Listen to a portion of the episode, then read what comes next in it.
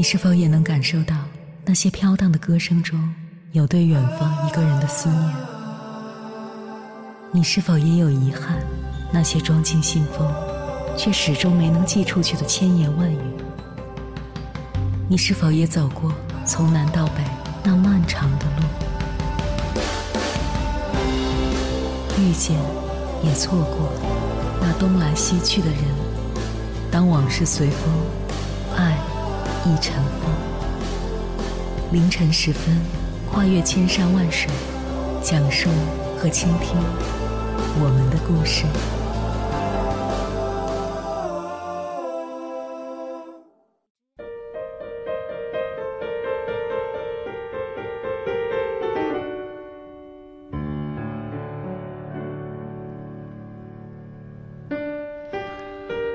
欢迎回来，各位夜行者。这里是正在直播的中国交通广播，千山万水只为你，深夜不孤单。我是迎波，绰号鸭先生。我要以黑夜为翅膀，带你在电波中自在飞翔。之前在微博上看到国外一个网友分享了自己的经历，他妈妈喜欢收集杯子，他作为女儿，有时看到漂亮的咖啡杯也会带回家送给妈妈，但每当这个时候，爸爸就会大发雷霆。幸好现在妈妈离婚了，有了新的男朋友。现在妈妈的新男友竟然亲手打了一面墙出来，把他妈妈收藏的所有咖啡杯都放了上去。这不禁让他忍不住感慨：能找到一个理解自己的人真好啊！在这条动态底下，有人表示难以理解，他妈妈只是喜欢杯子而已，这样小小的爱好不会伤害到任何人，爸爸为什么会大发雷霆？一大波网友为他解答，有人说：“你一定没见过这样的人吧？我妈一在家侍弄小花小草，我爸也大发雷霆，就因为我爸觉得占地方，每次都骂。”有人说：“我妈买了一瓶番茄酱，偶尔炸鸡块的时候吃，我爸都嫌弃她总是买没用的东西。”有人说：“这算什么？我妈做家务的时候唱唱歌，我爸也会发脾气。”还有人说。我爸把他认为不需要的东西都看作垃圾。我妈买个净水器，他骂；买空气净化器，他骂。诸如此类，跟这种人一起生活真的好心累。原来不止一个家庭在忍受三观不合的痛苦，每天为了鸡毛蒜皮的小事相互折磨。有人说，所谓三观不合，不是说你喜欢去旅游，而他喜欢宅在家里，而是。当你去旅游的时候，他却宅在家里嘲笑你，花钱买罪受。任何人的生活里，只要有一个冷眼旁观的伴侣，都会成为一场悲剧。鲁迅的母亲曾自作主张给鲁迅娶了朱安，但鲁迅和朱安毫无共同话题，根本无法生活在一起，只能称对方为母亲给我的礼物。于是鲁迅常年不回家。随后又和他的学生许广平结婚，朱安守着鲁迅的母亲，度过了寂寞的大半生。有人说鲁迅对朱安未免太无情，其实只要看看后期朱安的做法，你就知道鲁迅先生为何如此了。鲁迅先生去世后，许广平一直负责补贴朱安的生活，期间因为动荡一度无法支持，这时。朱安竟然打算卖掉鲁迅珍藏的书籍，他完全无法理解他口中的大先生，不明白他的事业，更不知道这些书籍究竟意味着什么。而鲁迅偏偏是一个追求精神共鸣的人，他曾在文章中提到自己有一位叔祖喜欢养花，尤其喜欢养珠兰，但他的太太却性情古怪，经常把衣服晾在珠兰上。朱兰折了，还要愤愤的咒骂。鲁迅充满同情的感慨：“他是一个寂寞的丈夫。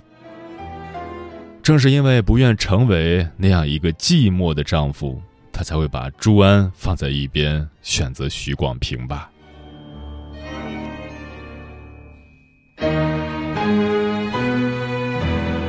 很多人不喜欢“移情别恋”这个词，认为是对感情的侮辱。在他们看来，既然选择了一个人，就应该无条件的天长地久，从一而终。这当然是一种美好的愿望，而现实却往往不能和愿望一样简单美好。人生原本就是一个试错的过程，勇敢尝试去爱是一种成功。发现不适合之后，能够勇敢离开也是一种成功。我高中的一个女同学，二十五岁时家里一直催婚，受不了压力，随便找个人嫁了。现在她三十五了，打算离婚，因为老公不同意，她打了两次官司。一个亲戚问她：“你为什么坚决要离婚啊？”她说：“为了幸福。”亲戚恍然大悟：“你一定是找好下家了吧？”她说：“没有。”这时，亲戚用过来人的口气劝他：“婚姻就是这么一回事儿，就算换一个，你能保证下一个就是对的人吗？”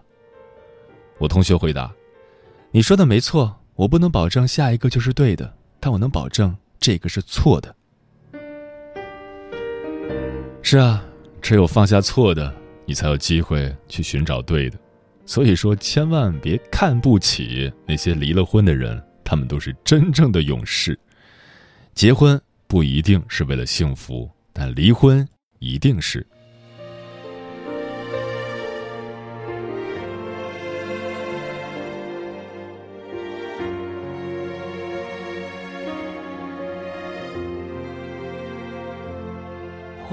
许是我太着急，在一生一世。的故事里，精心布了一盘棋，反反复复下来又下去，以为一切都那么顺利，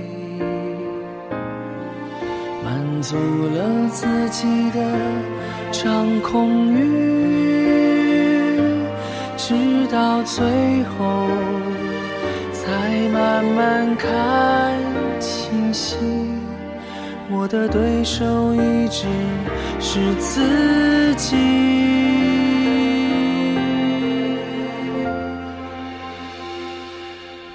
在这里等你。因为幸福从这次开始，我在这里等你。或许这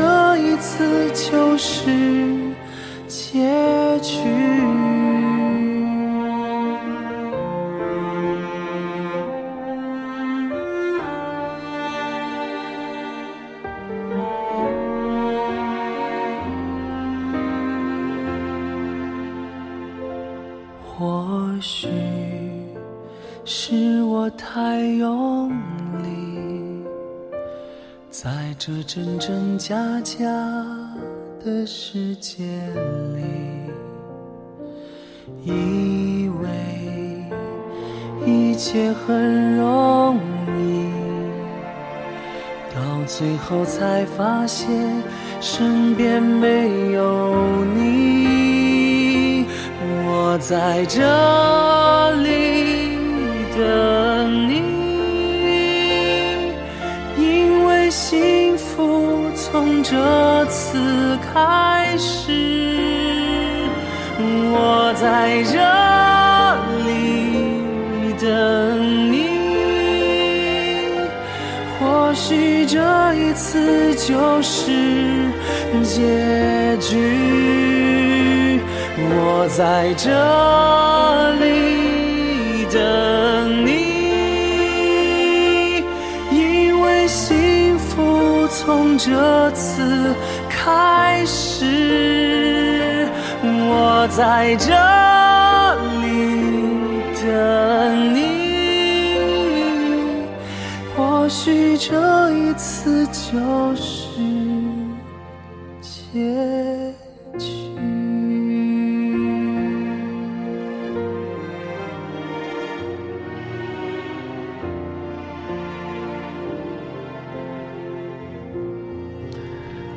如何正确看待离婚这件事？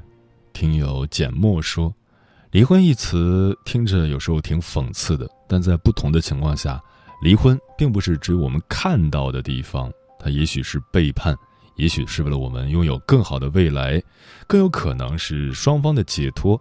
离婚不可怕，可怕的是你明知道没有未来，你却没有勇气去提离婚一词。”沉默少年说：“婚姻不只是两个人的事情，也同时涉及了两个家庭的责任。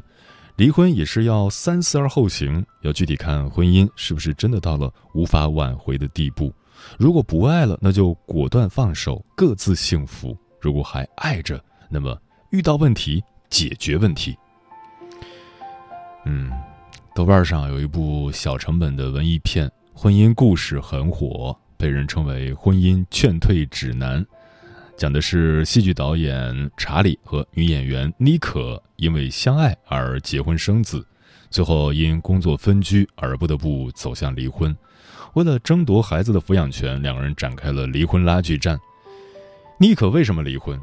她在婚姻里面失去了自我，她发现婚后自己越来越渺小，为了丈夫，为了孩子，她牺牲了自己。而作为导演的丈夫，工作越来越忙，对孩子、对自己都漫不经心。我的朋友点评这部电影说：“这个离婚故事是女性的自我挣扎与觉醒。”她想做导演，丈夫总是说：“好的，下一步你来。”永远是下一步，而不是这一步。她想被丈夫看见，被世界看见，但是丈夫从来没有真正看见过她。一直到离婚，丈夫都没有搞清楚为什么老婆非要跟自己离婚。我很同意我朋友的说法，这部电影换在以前，肯定有很多人不理解。这么好的一个老公，工作上进，挣钱又多，还有名，没出轨，没打老婆，儿子还那么可爱，你离个什么婚啊？不知好歹。现在社会进步了，大家能理解了。一个女人是可以因为在婚姻中失去了自我而离婚的。接下来，千山万水只为你，跟朋友们分享的文章名字叫《什么样的婚姻该离婚》，作者美亚。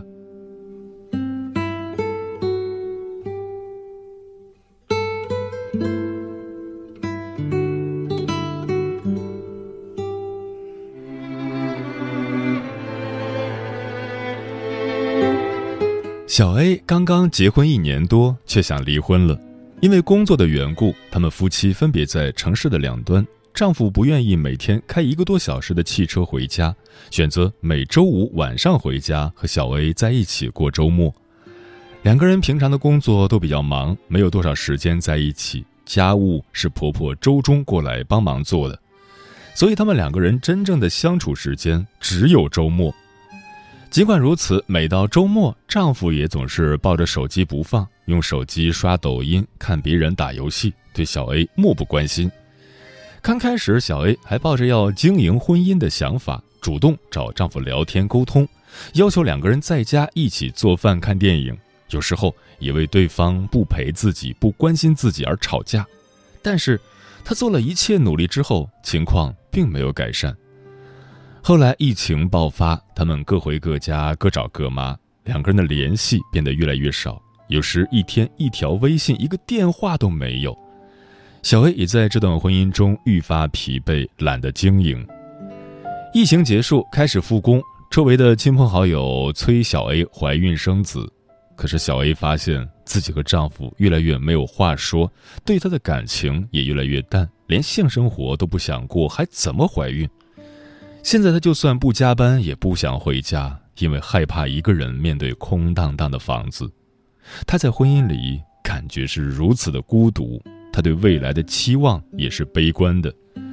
她开始想象，假如自己怀孕了，生下孩子，一定是她和婆婆一起带孩子，以后孩子的教育也是自己一个人在操心，丈夫依然在打他的游戏，刷他的抖音。而自己会陷入到守寡式婚姻、丧偶式育儿的沼泽中，所以小 A 开始想离婚，还把离婚的想法和父母去讲了。可是父母劝他：“你老公没出轨，没家暴，也没赌博，还把工资给你，只是打打游戏、玩玩手机，不陪你说话，还不到离婚的地步啊？小 A 很困惑，来做咨询，问我：婚姻要烂到什么程度才离婚呢？这真是个好问题。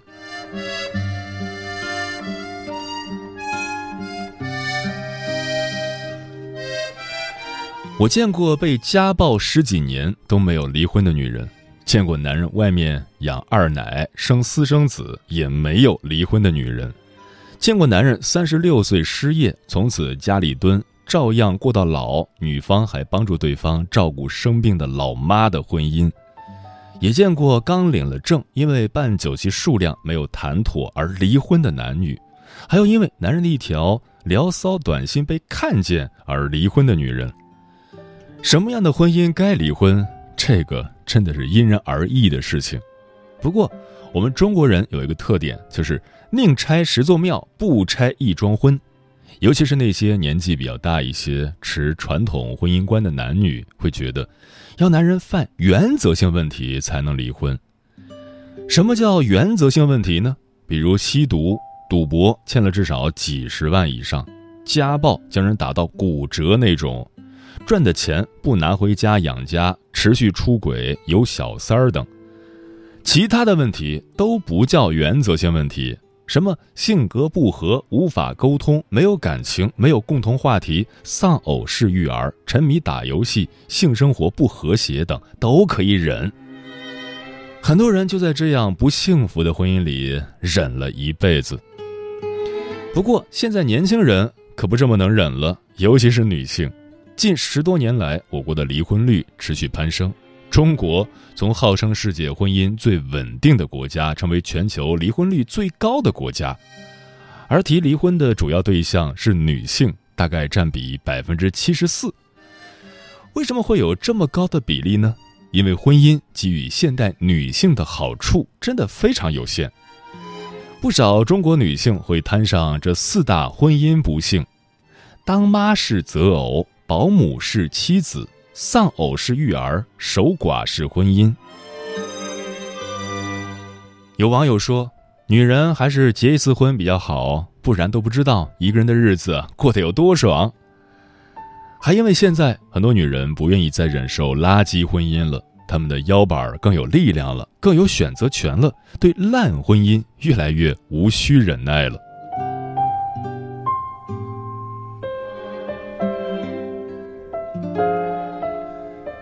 什么样的婚姻该离婚？讲真的，在女性自我意识高涨、越来越追求平等的今天，这个问题没有应该不应该，只有你想不想、能不能。想不想是意愿和诉求的问题，能不能是能力和条件的问题。现在的女人，只要你觉得自己在婚姻里面的痛苦大于快乐，婚姻无法满足你的核心需要，而你又不依赖丈夫养活自己。离婚后，你有饭吃，有房子住，能养得起孩子，你也不在意别人对你离婚这件事的看法。总结起来就是经济独立、情感独立、精神独立。那只要你想，你就无需继续忍耐婚姻的不幸，可以因为任何原因和理由而选择离婚。所以，从某一个角度来讲，这是一种幸福，可以选择的幸福，可以更自由的幸福。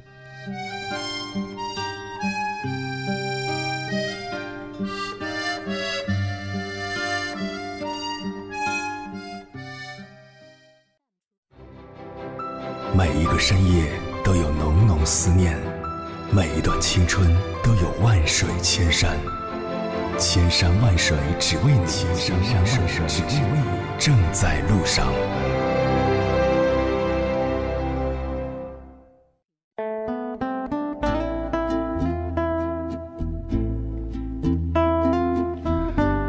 如何正确看待离婚这件事？听友何以繁华笙歌落说，很多人的婚姻都是为了孩子一忍再忍，父母一般也会认为，离婚对孩子不负责。但是，任何女人在成为别人的妻子和孩子的母亲前，请别忘了，你首先是你自己，这样的人生才有价值。猫头鹰便是说，两个人从恋爱到结婚很不容易，岂能一时被生气就冲昏头脑选择离婚呢？只能说，如果两个人有矛盾，一定要好好的、开诚布公的谈一谈，不用说拉上双方的父母，但两个人一定要花时间好好的说清楚，因为只有说明白了是怎样的问题，才能够协商解决。毕竟已经是一家人了，不要搞两套话术。专吃彩线的鸟儿说：“婚姻不是恋爱，多少都会遇到些难题。当你有了离婚的念头时，不妨回顾一下对方是不是产生了本质性的变化。如果对方没问题，就该反思自己，不要因为生活中的一些小分歧，动不动就离婚，离婚了又复婚，那是多此一举。遇到问题就想办法解决，而不是逃离。如果真的到了过不下去的地步，那就好聚好散。”许岩说：“离婚在如今看来再正常不过了。既然过不到一块儿，那就分开好了。很多人哪怕婚姻不幸福，甚至有家暴的行为，但是为了孩子一忍再忍。其实让孩子生活在一个没有爱、没有安全感的家庭里，比离婚更可怕。”明月千里，故人西说：“不好的婚姻就像丢垃圾一样，跟要不要重新买是两回事。我们缺的不是。”及时止损这四个字，而是践行他的勇气。安吉丽娜·朱莉说：“离婚是对人生的重新确认。当我们结婚的时候，谁都不知道未来会变成什么样子。”杨澜也说过：“人在年轻的时候，往往不知道谁是真正适合自己的人。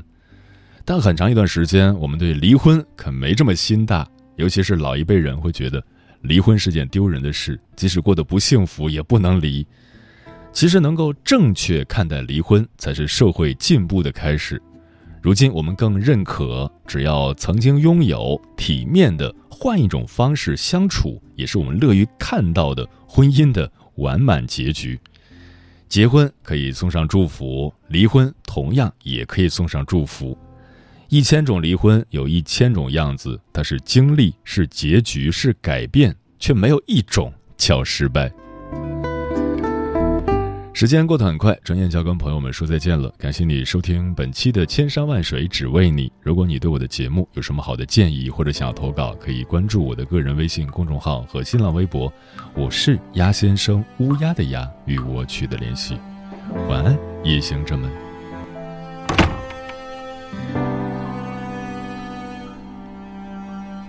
啤酒和咖啡流窜，散落在沙发上，整个夜晚。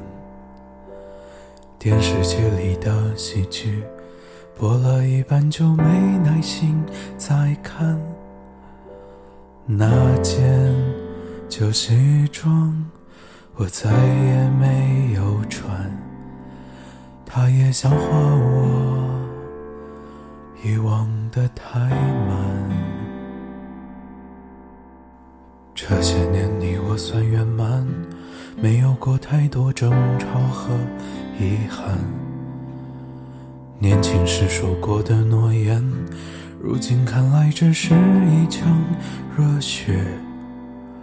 泛黄的相片，你的长发断了线，弹指一挥间，八年如幻灭。我们走过那些黄昏，看过那些清晨，是你捂着我的疼。我们深爱彼此灵魂，找回被抛弃的真。我们想过白头余生，想过约定俗成，最后却成了敌人。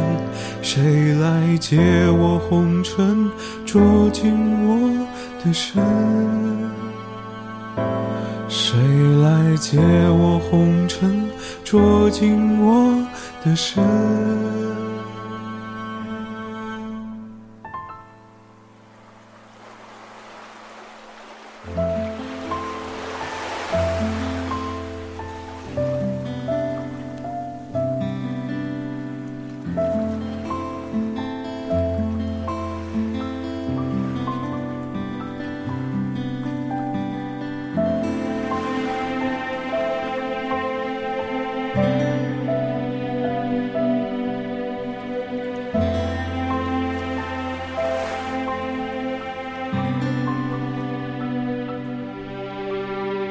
写的字迹也还在，你的信和书签都有保管。围巾、手套和钱包，用的还是生日你送那款。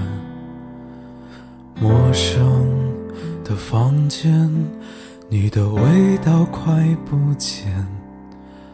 离开多常见，我搞得那么惨烈。我们走过那些黄昏，看过那些清晨，是你捂着我的疼。我们深爱彼此灵魂，找回被抛弃的真。我们想过白头一生，想过约定俗成，最后却成了敌人。谁来解我红尘，捉紧我的身？晨聚散不安相望过素城